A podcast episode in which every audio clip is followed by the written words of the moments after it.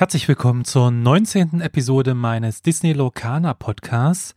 Heute blicke ich auf das zweite Set Aufstieg der Flutgestalten zurück, speziell auf die zwei Starterdecks und schildere meine Meinung dazu. Viel Spaß!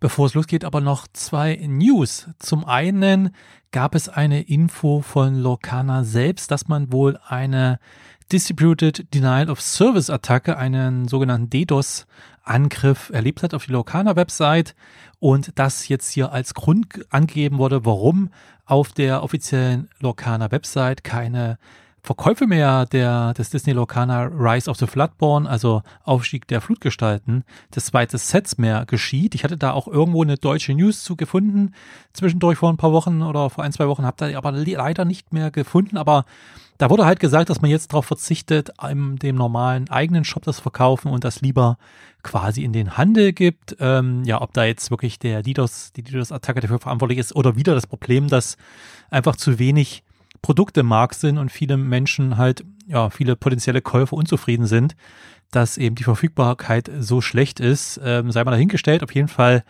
verkauft man jetzt nicht mehr selber, sondern eben nur noch über die ähm, Händler. Und ähm, ja, ich denke mal, lokal bekommt man auch noch was, wenn man jetzt schaut.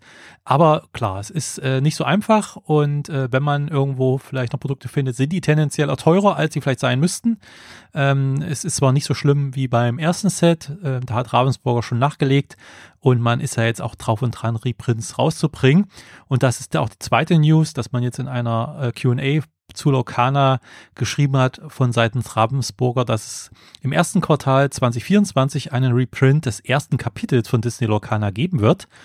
Und äh, das auch auf Deutsch. Das heißt, wer jetzt für das erste Set, das erste Kapitel irgendwie nichts bekommen hat oder zu wenig oder was haben möchte, der muss jetzt keine äh, irgendwie horrenden Preise auf dem Zweitmarkt unbedingt bezahlen, sondern kann auf das erste Quartal 2024 warten und da gibt es einen Reprint. Auch da muss man natürlich schauen, wie, wie umfangreich dieser sein wird. Äh, auch Ravensburger wird da sicherlich nicht zu viel in den Markt schießen. Man will ja die Preise jetzt auch nicht zu sehr drücken. Äh, da sind ja sicherlich auch jetzt schon Sammler und Spekulanten unzufrieden, dass da nochmal Reprint kommt. Ähm, ich finde es aber gut, denn äh, ich glaube, für eine gute Spielerbasis in der Breite muss halt, müssen halt Produkte verfügbar sein und die Leute müssen halt Starter-Sets, Booster-Packs etc. kaufen können, um ähm, spielen zu können, wenn du in so ein neues Sammelkartenspiel einsteigst und die Sachen sind einfach nicht verfügbar dann ist das schon wirklich frustrierend und äh, hilft dem ähm, jetzt auch nicht. Also es ist eine Balance zwischen genug Verfügbarkeit, aber auch nicht den Markt zu sehr überschwemmen. Und da muss Ravensburger sicherlich noch den richtigen Punkt finden. Und auch vom zweiten Set soll dann nochmal eine zweite Welle kommen, soweit ich das gelesen habe um jetzt den ersten Ansturm, der jetzt auch da war, nochmal dann im Nachhinein ein bisschen besser abdecken zu können. Ja, das waren die News soweit. Natürlich hat jetzt äh, gerade heute, als ich das aufnehme, äh, Ravensburger auch noch das dritte Set angekündigt, aber darüber rede ich dann in einem separaten Podcast.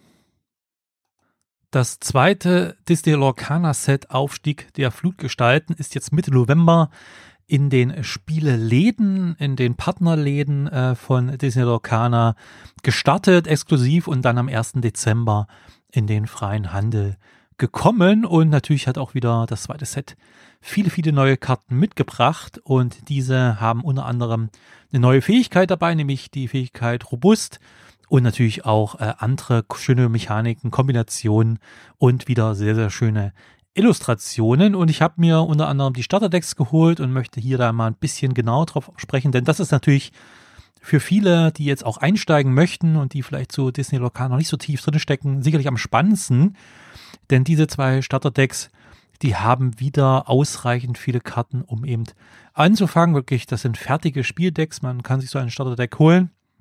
Kostet so um die 20 Euro, je nachdem, wo man es jetzt bekommt und hat neben den Karten im Deck auch noch, also im fertigen Deck, das in jedem Starterdeck eben gleich ist, ähm, hat, hat man dort auch noch einen, ein Booster-Pack drin. Das heißt, man kann auch schon mal ein Booster-Pack öffnen und vielleicht findet man ja auch noch eins oder zwei Karten, die dann vielleicht in dieses Starterdeck rein können und das verbessern. Auf jeden Fall ist es so ein bisschen, dass man ein Gefühl dafür bekommt, was dann noch drüber hinaus möglich ist durch die Booster. Aber die Starterdecks selber sind halt diesmal nur zwei Starterdecks. Äh, das waren ja im ersten Set drei Starterdecks, diesmal zwei. Und zum einen ist es Bernstein Saphir und Amethyst Stahl. Und äh, ich habe mir die beiden genau ange angeschaut, habe damit gespielt und äh, kann hier ein bisschen was zu meiner Meinung dazu sagen.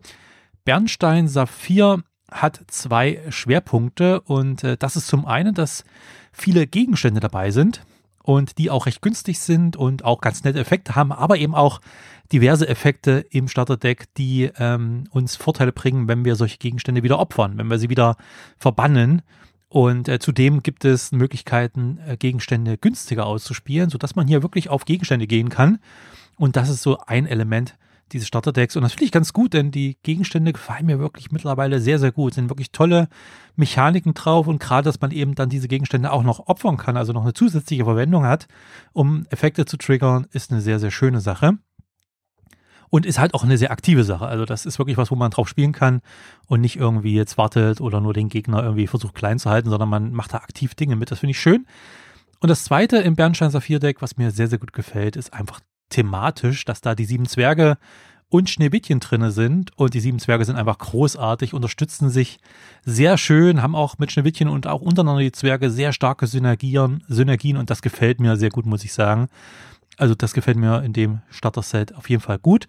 Und ähm, es führt dazu, dass es so ein bisschen in diese Richtung Go-White-Strategien geht, also dass man mit vielen Kreaturen spielt, möglichst also viele Kreaturen ausspielt, denn dann werden bestimmte Effekte auf jeden Fall noch besser und stärker. Ähm, es gibt dann auch eine Karte, die äh, schaut, wie viele Charaktere ich zum Beispiel ausgespielt habe und entsprechend viel Schaden kann man einer anderen Kreatur zufügen. Also hier äh, geht man ein bisschen so auf die Breite.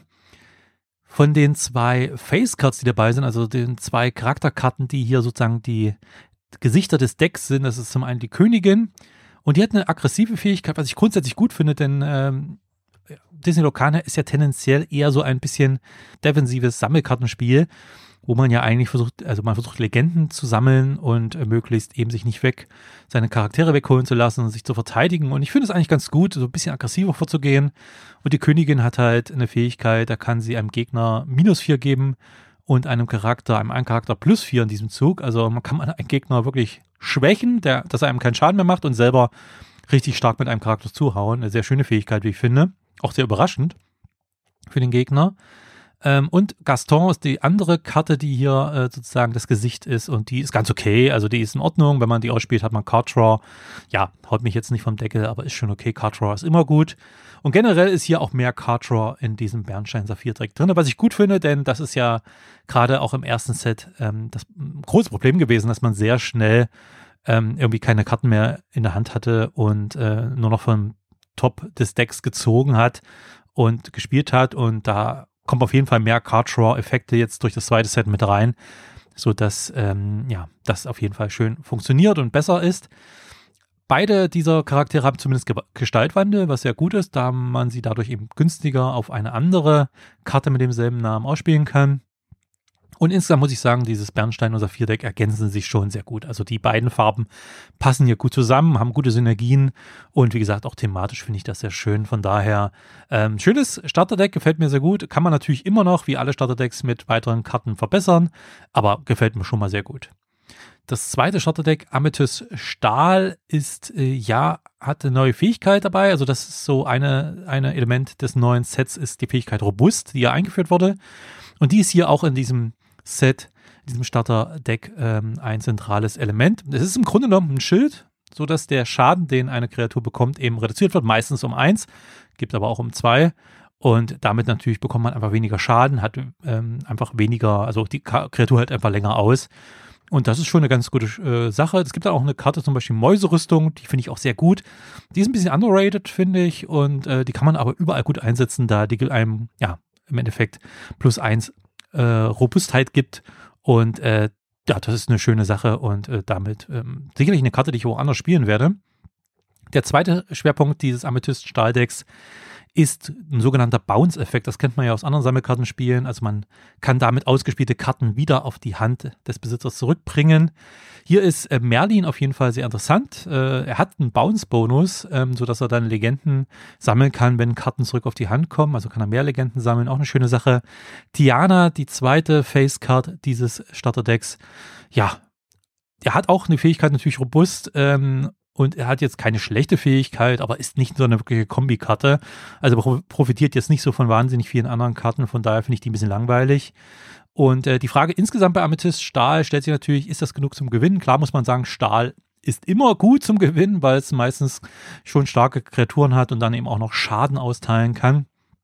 Die Frage ist nur, äh, kam mir beim Spielen eben so ein bisschen vor, ich glaube, da muss ich ein bisschen mehr machen bei diesem Starterdeck. Ist schon kein schlechtes Starterdeck, aber ich finde es nicht ganz so optimal gestaltet, gerade was eben ähm, das, um, um eben ähm, genug Legendenpunkte zu bekommen. Also vielleicht ist es auch meine Spielerfahrung, aber mir gefällt generell ähm, Bernstein Saphir etwas besser als das Amethyst Stahl Starterdeck. Aber das kann natürlich auch durchaus ähm, eine Sache sein, die meinem Spielstil einfach mehr zusagt. Äh, beides sind auf jeden Fall keine schlechten Starterdecks. Was bei Amethyst Stahl noch spannend ist, ist, dass das Set heißt Aufstieg der Flutgestalten und in diesem Starterdeck sind keine Flutgestalten enthalten, was schon sehr merkwürdig ist. Also sind sehr viele Sagengestalten enthalten, aber eben keine Flutgestalten und also bei aller Liebe und wie gesagt, die Kombis kann man ja machen, alles so, das fast schon, aber wenn ich ein Set habe, was Aufstieg der Flutgestalten heißt, dann sollte ich in die Starterdecks zumindest, also sollte ich in beide Starterdecks auch Flutgestalten reinpacken. Finde ich ein bisschen komisch, aber naja, gut. Wie gesagt, Bernstein Saphir gefällt mir ein bisschen mehr und ihr könnt ja mal auf YouTube auch schauen. Da verlinke ich in den Shownotes zwei Unboxing-Videos, wo ich die zwei Starterdecks ähm, unboxe, mir die Karten anschaue und schon mal ein bisschen das, darüber erzähle. Also auch ein sehr interessanter Einblick. Ich habe mir alle Karten des zweiten Sets angeschaut und eine ganz subjektive Top 10 meiner persönlich besten Karten des zweiten Sets mal herausgesucht. Das ist natürlich sehr subjektiv, wie es immer bei solchen Sammelkartenspielen auch ist, denn am Ende sind die Karten für sich natürlich stärker und schwächer. Das sieht man allein da schon oft äh, in der Regel, welche Seltenheit sie haben, sodass äh, die zwei höchsten Seltenheitsstufen tendenziell natürlich auch stärkere Karten enthalten. Aber am Ende kommt es eben vor allem darauf an, wie ich sie spiele, welche Kombinationen ich in Decks finde, wie Karten miteinander synergieren und wie sie miteinander zusammenwirken. Das bringt mehr als jetzt nur auf den einzelnen Effekt der Karte zu spielen. Und das ist natürlich auch etwas, was ich so ein bisschen beachtet habe, wenn ich mir, wo ich mir meine Top 10 Karten dieses zweiten Sets angeschaut habe. Aber wie gesagt, das ist subjektiv. In dem einen Set, in dem einen Deck funktioniert die Karte besser, in dem anderen Deck schlechter, weil einfach die Kombination, die Synergien nicht so passen. Von daher äh, nehmt es ja als persönliche Top 10, die jetzt hier nicht eine ultimative Aussage, das sind wirklich die zehn besten Karten des Decks, sondern das sind meine persönlichen Lieblingskarten aktuell des Decks, des Sets, des zweiten Sets. Und ich habe jetzt auch keine spezielle Reihenfolge. Ich sage jetzt nicht von 10 bis 1, sondern ich gehe einfach mal die 10 Karten durch, die ich einfach gut finde. Und das ist ein Cinderella Sensation im Ballsaal. Das ist eine Ein-Mana-Kreatur mit einem Stärke 2 Widerstand und einem Legendenpunkt und sie hat die Fähigkeit Singen 3 und das bedeutet, diese Karte kann äh, Lieder singen, die drei oder weniger kosten und da könnte man sagen, okay, was, warum ist jetzt eine 1 Mana, 1 2er Kreatur mit nur einem Legendenpunkt bei mir eine der besten Karten des zweiten Sets? weil ich einfach merke, wenn ich spiele, dass es auf Geschwindigkeit ankommt. Das hat man bei vielen äh, Sammelkartenspielen und es ist im Endeffekt natürlich auch bei Disney Locana so, dass man, wenn man einfach Momentum bekommt, wenn man schnell ist, wenn man eher was rausbringt als der Gegner, eher mehr reagieren muss, mehr, man mehr Druck machen kann. Und Cinderella, Sensation im Ballsaal, ist da einfach gut, denn man kann hier in der ersten Runde, kann man sie ausspielen und äh, in der zweiten Runde kann man dann schon, äh, ja, im Endeffekt sie fürs Singen nutzen und eine Dreier-Kreatur zum Beispiel rausbringen oder etwas anderes für drei Mana. Und so hat man wirklich eine Runde gewonnen. Und äh, wenn man es dann noch mit einer anderen, mit, mit einer anderen äh, Möglichkeit spielt, dass man vielleicht noch ein zusätzliches Mana in die Tintenvorrat legen kann, also eine zusätzliche Tinte in den Tintenvorrat legen kann, etc. Ähm, also ich finde die wirklich klein, unscheinbar, aber irgendwie schnell und äh, kann halt wirklich gerade vor allem am Anfang des Spiels eben äh, sehr schön Geschwindigkeit bringen. Dann haben wir Schlafmütz Flöte, auch ein sehr lustiger Gegenstand. Äh, da habe ich mir jetzt gar nicht aufgestellt, aufgeschrieben, äh, welche Tintenkosten der hat. Es sind zwei Tinte für diesen Gegenstand und der hat die Fähigkeit Gaudium im Unsinn. Dazu erschöpfe ich diesen Gegenstand und falls du in diesem Zug mindestens ein Lied ausgespielt hast, erhältst du eine Legende. Und das passt natürlich auch sehr gut zu Cinderella zum Beispiel. Ähm, und äh, wenn man dort eben auch andere Möglichkeiten hat, eben auf Lieder zu gehen. Und in diesem zweiten Set sind wieder auch viele Lieder drin. Das sind ja Aktionen im Endeffekt, die den unter, äh, Unterkategorie Lead haben. Und das bedeutet einfach, dass man ähm, eben diese Aktionen eben nicht nur für die Tinte, die sie an sich kosten, spielen kann, sondern eben man kann eben auch Charaktere, die die Fähigkeit Singen haben, entsprechend erschöpfen, äh, wenn sie genug Singenwert haben, um solche, gegen, äh, solche Lieder auszuspielen. Und hier bekommt man dann immer passiv sozusagen eine Legende und das ist immer eine schöne Sache. Ähnlich ist es beim Gegenstand, das Buch des Zaubersprüche kostet drei Tinte, hat die Fähigkeit Wissen, auch hier erschöpfen plus eine Tinte, kann man einfach eine Legende sammeln. Das heißt, wenn man hier wirklich mehrere Bücher der Zaubersprüche draußen hat, und äh, kann man wirklich jede Runde zwei, drei bis zu vier Legenden einfach sammeln und der Gegner muss dann schon ein bisschen was aufwenden. Nicht jeder Gegner-Deck hat was gegen Gegenstände. Äh, selbst wenn, muss er da gucken, dass er mehr als einen dann im Zweifel wegkriegt. Also auch eine schöne Karte, die ähm, ja mir sehr, sehr gefällt und so ein bisschen passiv dann einfach noch äh, Legendenpunkte bringt. Dann haben wir die Königin, imposantes Auftreten, ja, die ist natürlich bekannt, sage ich mal, und ähm, die ist natürlich auch eine Karte, die äh, in jedem Starterdeck hier auch natürlich mit dabei ist. Er hat fünf Tinte, eine 4-3er für zwei Legenden und äh, hat Gestaltwanne 2, das heißt, bekommt die auch wirklich schon schnell eben raus. Und hat die Fähigkeit, wer ist die schönste? Jedes Mal, wenn dieser Charakter erkundet, darfst du in diesem Zug einem gegnerischen Charakter der Wahl minus 4 und einem Charakter der Wahl plus 4 Stärke geben. Und das finde ich eine schöne Sache. Erstmal kann sie erkunden. Gut, zwei Legenden sind jetzt nicht überragend, aber immerhin. Sie ist mit 4-3 jetzt auch nicht ganz so schwach. Und äh, man kann einem anderen Charakter, einem Gegencharakter minus 4 geben. Das heißt, wenn der denkt, ach, er hat ähm, einen starken Charakter, den er erkunden lässt zum Beispiel und der Gegner wird ihn schon nicht angreifen, gebe ich hier diesem Charakter minus 4 Stärke. Das heißt, der kann kaum noch Schaden machen. Und einem einen Charakter meiner Wahl gebe ich plus 4 und kann aus einer kleinen Kreatur wirklich einen Biest machen und den gegnerischen Charakter dann weghauen. Und ähm, also das ist eine schöne Fähigkeit bei der Königin. Gefällt mir auch sehr gut. Dann haben wir einen weiteren Gegenstand. Ihr merkt schon, Gegenstände mag ich ja sehr in dem Set. Das ist Tischglocke für vier Tinte. Du weißt, was passiert. Erschöpfen und zwei Tinte. Und dann wähle einen deiner Charaktere und zähle den Schaden auf ihm. Ziehe diese Anzahl an Karten und verbanne den Charakter anschließend. Ähm, eine sehr schöne, äh, auch hier Sacrifice, äh, ja, Fähigkeit, dass man einen Charakter, der eh schon Schaden hat, und das ist natürlich gerade bei Charakteren, die viel Schaden haben, ja, also die jetzt äh, relativ viel Widerstand haben, keine Ahnung, vier, fünf Widerstand und drei, vier Schaden drauf haben, also schon ordentlich und dann kann man einfach entsprechend, diesen Charakter muss man zwar verbannen, aber der ist eh schon sehr beschädigt, bekommt dann eben wirklich drei oder vier Karten, die man ziehen kann und das ist sehr, sehr stark. Gefällt mir auch sehr gut. Dann haben wir Bell, versteckte Bogenschützin, fünf Tinte, eine 3-3er-Kreatur mit drei Legendenpunkten drauf, was schon ordentlich ist, hat auch Gestaltwandel 3, also auch hier schneller rausgebracht, die Bell. Und sie hat die Fähigkeit Dornenpfeile. Jedes Mal, wenn dieser Charakter herausgefordert wird, wirft die herausfordernde Person alle Karten aus ihrer Hand ab. Ähm, das kommt natürlich ein bisschen auf das Set an oder ein bisschen auf das Deck, was man spielt an. Wie gesagt, wenn man sowieso in Runde 6, 7 schon an dem Punkt ist, wo man keine Karten mehr auf der Hand hat, dann ist diese Fähigkeit natürlich nicht so beängstigend. Aber wenn man selber zwei, drei, vier Karten auf der Hand hat, dann wird man sich schon hüten, Bell versteckte Bogenschützen herauszufördern, äh, weil man dann ja alle Karten ab, aus der eigenen Hand abwerfen müsste. Also auch eine sehr schöne Schutzfunktion, finde ich gut. Und auch kreativ. Man merkt schon hier, dass die Designer dann auch mal wirklich jetzt, auch schon im zweiten Set, und das wird sicherlich in den weiteren Sets dann auch noch besser werden, dann wirklich kreative Ansätze finden, die mir sehr gut gefallen. Prinz John, der gierigste, drei Tinte, ein Zweier-Kreatur mit zwei Legendenpunkten, also eine kleine Kreatur, hat immer zwei Legendenpunkte, hat zum einen die Fähigkeit behütet, gegnerische Charaktere können diesen Charakter nicht auswählen, außer um ihn herauszufordern. Also man bekommt ihn quasi nicht weg, außer man hat eine Fähigkeit, wo man einen Charakter natürlich erschöpfen kann und dann äh, kann man ihn auch herausfordern. Oder wenn man einen Charakter hat, der eben nicht erschöpfte Charaktere herausfordern kann, aber das ist auch noch immer relativ selten. Also er ist relativ geschützt, man kann ihn halt nicht mit einer Aktion wegschießen zum Beispiel. Und er hat die Fähigkeit, ich verurteile dich. Jedes Mal, wenn gegnerische Mitspielende Handkarten abwerfen, darfst du für jede abgeworfene Karte eine Karte ziehen. Und das ist natürlich auch eine sehr starke passive Fähigkeit, wenn man die passenden äh, anderen Karten dazu hat. Also, wie zum Beispiel jetzt Bell, die versteckte Bogenschützen, wo die anderen ihre Karte abwerfen müssen.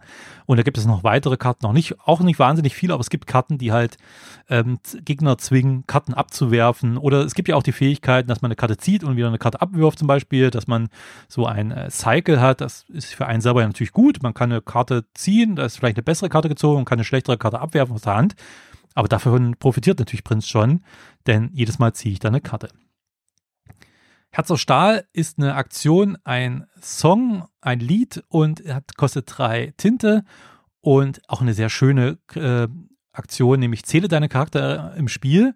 Also wie viele Charaktere habe ich ausliegen vor mir und füge einem Charakter deiner Wahl dieselbe Anzahl Schaden zu. Und da hatte ich ja schon auch mal drüber gesprochen, dass in diesem zweiten Set ähm, und auch in dem ähm, Starter-Set ähm, Bernstein Saphir so ein bisschen diese Go-White-Strategie drin ist, also dass man mit vielen Kreaturen auf das Board will und da ist natürlich Herz aus Stahl eine herrliche Karte, wenn man da drei, vier, fünf Kreaturen, eigene Kreaturen ausliegen hat, haut man hier entsprechend viel Schaden äh, raus. Also auch eine sehr schöne Karte, gefällt mir. Auch hier wieder ein kreativer Ansatz, dass der Schaden sich halt an, an der Anzahl der eigenen Charaktere orientiert, finde ich schön. Dann haben wir ein Sturmseed auf, drei Tinte, auch eine Aktion Lead. Auch merkt ihr, neben Gegenständen mag ich hier im zweiten Set auch sehr diese Aktionslieder. Und ein Sturmseed auf sorgt dafür, äh, dass einem Charakter deiner Wahl äh, Schaden zugefügt wird.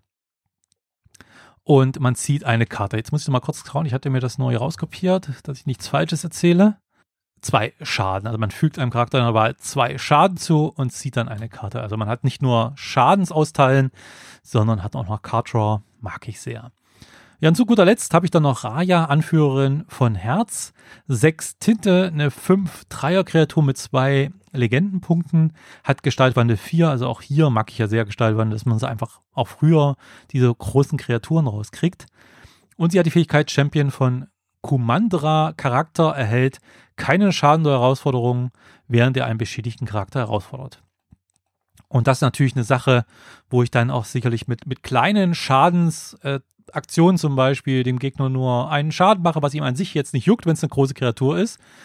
Aber diese Kreaturen kann dann Raya angreifen und bekommt selber keinen äh, Schaden äh, während dieser Herausforderung, wenn der gegnerische Charakter bereits beschädigt ist. Und finde ich auch, also ich finde hier in dem zweiten Set, finde ich so viele kleine kreative neue Ansätze, wie ähm, Sachen funktionieren, worauf sie basieren, äh, dass man eben anhand, an, anhand der Anzahl der eigenen Charaktere bestimmte Dinge macht oder dass man äh, hier ja beschädigt Charaktere eben, dass man da keinen Schaden bekommt. Ich finde da sehr nette und sehr schöne Ansätze drunter, aber das waren jetzt zehn Karten, die mir sehr gefallen, aber es gibt natürlich noch viel mehr in den über 200 Karten des zweiten Sets finden sich natürlich noch viele mehr. Und ja, ihr könnt ja gerne mal einen Kommentar hinterlassen, was so eure aktuellen Lieblingskarten des zweiten Sets Aufstieg der Flutgestalten sind.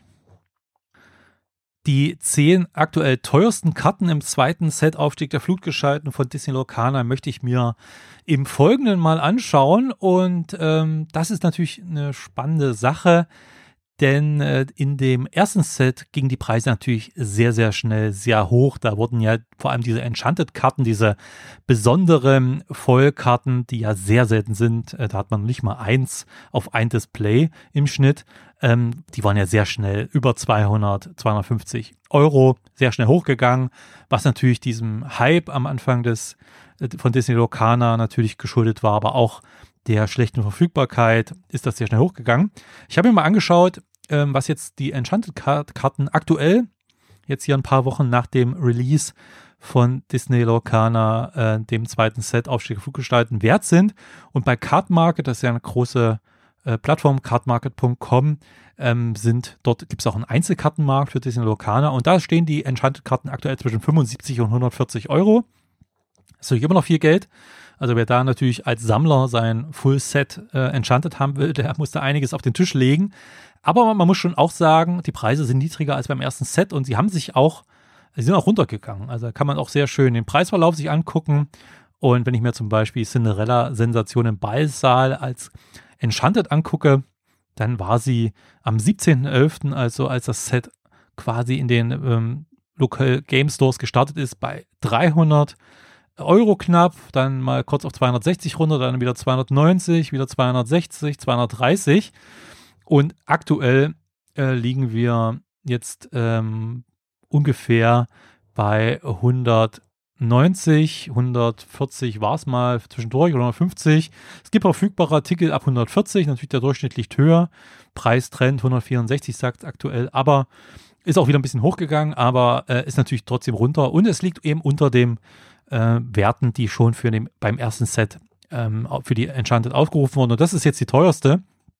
Wenn wir jetzt hier mal schauen, äh, Carto, äh, Carter Carlo Bösewicht, auch eine Enchanted. Ähm, die ist mit 153 losgegangen, liegt aktuell im Schnitt bei 94 und es gibt sogar ab 75 hier eben Karten. Ähm, das ist natürlich immer viel Geld, würde ich jetzt persönlich nicht machen, aber man sieht schon, okay, da sind nicht ganz so die, die, die äh, starken äh, Preise, die hohen Preise, die dann doch höher waren im ersten Set. Und da ist die Frage, ist es einfach, weil mehr verfügbar ist ähm, jetzt im zweiten Set, weil ja nicht ganz so ähm, wenig Karten im Markt sind? Ist es vielleicht, weil der Hype um Disney Locana ein bisschen abgekühlt ist, dass im zweiten Set, ja, dass man da nicht diesen großen Hype natürlich ähm, bekommen kann, äh, der beim ersten Set äh, da war, ist klar. Also da, das muss einem auch klar sein, dass das natürlich äh, einfach beim zweiten Set nicht mehr ganz so hoch ist. Die Frage, was, was denkt ihr, ähm, ist einfach, wo, woran könnte es liegen, dass die Kosten zumindest für die Einzel-Enchanted-Karten hier nicht mehr so hoch sind. Booster und Displays werden ja leider teilweise immer noch recht teuer verkauft, weil einfach die Verfügbarkeit in mancher Orts nicht so gut ist. Hinterlasst gerne einen Kommentar, das würde mich sehr interessieren. Dann schauen wir uns aber mal die Top 10 an und ich gehe mal ohne die Enchanted durch. Und laut äh, Kartenmarket.com ist aktuell Beast, tragischer Held, eine Stahlkarte, eine 3-5er für 5 Mana, im Moment die teuerste. Ähm, und die kostet im normalen 18,99 Euro im Schnitt und ähm, in Voll 23 Euro. Also ein bisschen mehr, gar nicht so viel mehr, 4 Euro mehr. Im, im Endeffekt, äh, ja, auf jeden Fall eine Karte, die schon, wenn man die hat und wenn man die zieht, für 19 Euro im Schnitt schon ganz in Ordnung ist. Die hat halt Shift 3, also Schaltwande 3 und am Anfang des eigenen Zuges, wenn dieser Charakter keinen Schaden hat, dann zieht man eine Karte. Andererseits, wenn er Schaden hat, bekommt man vier Stärke, ist es also eine 7-5er. Und äh, ich finde schon eine gute Karte ist natürlich auch eine super, also eine Legendary-Karte, eine legendäre Karte, also von der höchsten Seltenheit, ähm, hat auch eine sehr schöne Fähigkeit und hier mit 19. Dann geht es schon runter, dann haben wir ähm, Beast unerbittlich ähm, und äh, die ist für 14 Euro im Schnitt, die ähm, voll für 28 Euro im Schnitt. Dann haben wir Bell, die versteckte Bogenschützin, ja eine Karte, die ich auch sehr mag. Ähm, haben wir hier mit 13,50 Euro im Schnitt oder 24 Euro für die Voll. Alice, wachsendes Mädchen, ähm, haben wir für 11,48 Euro im Schnitt und 20 Euro für die Foil. Ähm, das ist auch eine spannende Karte, denn äh, die kann äh, Support, also Unterstützung bekommen von anderen Karten. Andere Karten können äh, der äh, können, ähm, wenn sie questen, also wenn sie erkunden, ihre Stärke ähm, einem anderen Charakter in diesem Zug geben. Und wenn Alice, äh, Alice die bekommt, dann und mehr als also zehn oder mehr hat, bekommt sie vier plus äh, Legenden, also hat sie fünf statt eine, also auch eine ganz spannende Fähigkeit. Und deswegen hier mit 11,50 Dollar knapp auch zu den teureren Karten. Da haben wir Scar, übler Betrüger, ähm, für 9,40 Euro. Da sind wir schon unter 10 Euro. 18,50 Euro für die Voll. Da haben wir Madame Mim, den lila Drache, 9 Euro und 20 Euro für die Voll. Schneewittchen am Wunschbrunnen, 8,49 Euro im Schnitt, 10 Euro voll. Sisu, göttlicher Wasserdrache, ähm, hier für 7,99 Euro oder 20,50 Euro für die voll. Und dann schauen wir uns nochmal drei weitere an. Wenn ich hier mal auf die nächste Seite gehe, da haben wir Mustafa, verratener Anführer, ähm, eine Bernsteinkarte, ähm, die ist schon für 5,99 Euro äh, und 12 Euro voll. Dann haben wir die gute Fee, die magische Waffenschmiedin. Ähm, auch eine spannende Karte für 5,60 Euro oder 16 Euro für voll. Und Cinderella beherzt, eine Karte, die ich auch mag. Ähm, hier die auch wieder mit ähm, Liedern spielt und die Bonus kriegt, wenn äh, man Lieder spielt, mag ich ja auch eine sehr schöne Mechanik. 5,20 Euro für die Karte oder 10,85 Euro für die Voll. Und dann sind schon die nächsten Karten ähm, unter 5 Euro und dann dauert es nicht mehr lange, ungefähr 10 Karten und dann sind wir schon bei einem Euro oder weniger. Also man muss sagen, äh, die meisten Karten im Set, ähm, selbst Karten, die ja super rare sind, ähm, sind ja für Euro oder weniger zu bekommen. Also wenn man jetzt nicht unbedingt Enchanted möchte oder bestimmte Legendary, die dann natürlich, wenn man vier davon braucht, ähm, dann, wenn die 20 Euro kosten, natürlich auch recht teuer wird in der Summe, kommt man aber zumindest hier auch mit der zweithöchsten Seltenheitsstufe schon sehr, sehr gut mit deutlich unter ähm, Euro teilweise weg. Ähm, wenn ich hier gucke, zum Beispiel, keine Ahnung, Peter Pans Schatten, eine äh, Super Rare für 15 Cent, ja, oder Raya, die ich ja in meinen Top 10 mit drin hatte, 15 Cent aktuell, ne? Also da kann man schon recht gut und recht ähm, einfach diese Karten sich holen und muss da gar nicht so viel Geld ausgeben. Und ihr könnt ja gerne mal einen Kommentar da lassen, ob ihr so Einzelkarten euch für Disney Lorcana holt, ob euch für, für euch das einfach wichtig ist, um euer Wunschdeck zu bauen oder ob ihr eher so meinen Ansatz habt, dass ihr sagt, okay, ich mache hier Booster auf, mache Starterdecks auf und dann Booster auf und dann baue ich mir einfach aus dem, was ich habe, was zusammen und das wird schon passen. Ähm, hinterlasst gerne einen Kommentar, das würde mich auch sehr interessieren. Und das war's auch schon wieder heute mit der Lorecast-Episode zum Aufstieg der Flutgestalten-Set. Das zweite Set, ja, und vor dem Set oder nach dem Set ist vor dem Set, wie man so schön sagt. Denn äh, just hat Ravensburger angekündigt, das dritte Cent, die Tintenlande heißt das, wird im kommenden Jahr da erscheinen und in Kürze wird es natürlich dazu von mir einen Podcast, eine Podcast-Episode hier bei Lowcast geben, wo ich auf alle bisher bekannten Informationen von Die Tintenlande eingehe und ein bisschen darüber spreche, was da neu ist. Kommen auf jeden Fall spannende neue Sachen. Mich würde es aber ebenfalls erstmal sehr freuen, wenn du den Lowcast auf Apple Podcasts, Spotify und anderen Podcast-Plattformen abonnierst und gerne natürlich auch eine Bewertung dort angibst. Also einfach am Idealfall natürlich fünf Sterne, wenn dir das hier gefällt. Und gerne natürlich auch eine Rezension, wo es möglich ist, denn das freut mich nicht nur selber und ich höre gerne von euch und lese von euch, sondern es hilft mir natürlich auch dabei, in den Charts dort nach oben zu klettern und neue Hörerinnen und Hörer zu gewinnen. Ja, das war's für heute und wir hören uns dann in der nächsten Episode wieder. Bis dann. Lorecast ist ein Fan-Podcast und in keiner Weise mit der Walt Disney Company verbunden. Danke fürs Zuhören. Mich würde es sehr freuen, wenn du den Lorecast auf Apple Podcast, Spotify und anderen Podcast-Plattformen abonnierst und eine Bewertung abgibst, denn das hilft mir sehr dabei, neue Hörerinnen und Hörer zu gewinnen. Zudem würde es mich freuen, wenn du den Lorecast an Freunde und Familie weiterempfehlst. Vielen Dank. Lorecast ist ein Fan-Podcast und in keiner Weise mit der Walt Disney Company verbunden.